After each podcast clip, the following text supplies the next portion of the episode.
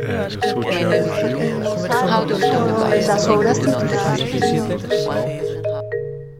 Oi, bem-vindo ao de guia da 31ª Bienal.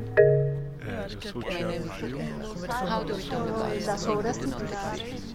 Nesse audioguia você vai ouvir uma variedade de vozes é, de participantes da própria Bienal, de artistas, de curadores e de pessoas que também é, contribuíram para a pesquisa dos artistas e dos projetos que estão sendo apresentados aqui.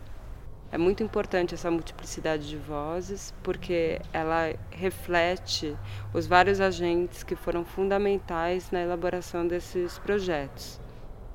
Uma outra informação que é importante sobre esse audioguia é que ele não foi pensado para ter uma narrativa específica sobre cada projeto. É, não é explicar cada projeto, mas sim ele pode tensionar as possibilidades de aproximação e abordagem, é, explorando as diversas possibilidades que não devem é, e que não terminam aqui em cada áudio. E também nesse sentido não é um percurso linear da Bienal.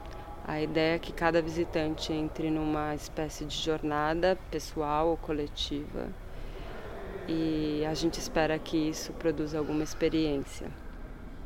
É, os projetos artísticos pensados para esse audioguia, eles podem ser encontrados nas legendas específicas espalhadas ao longo do espaço expositivo.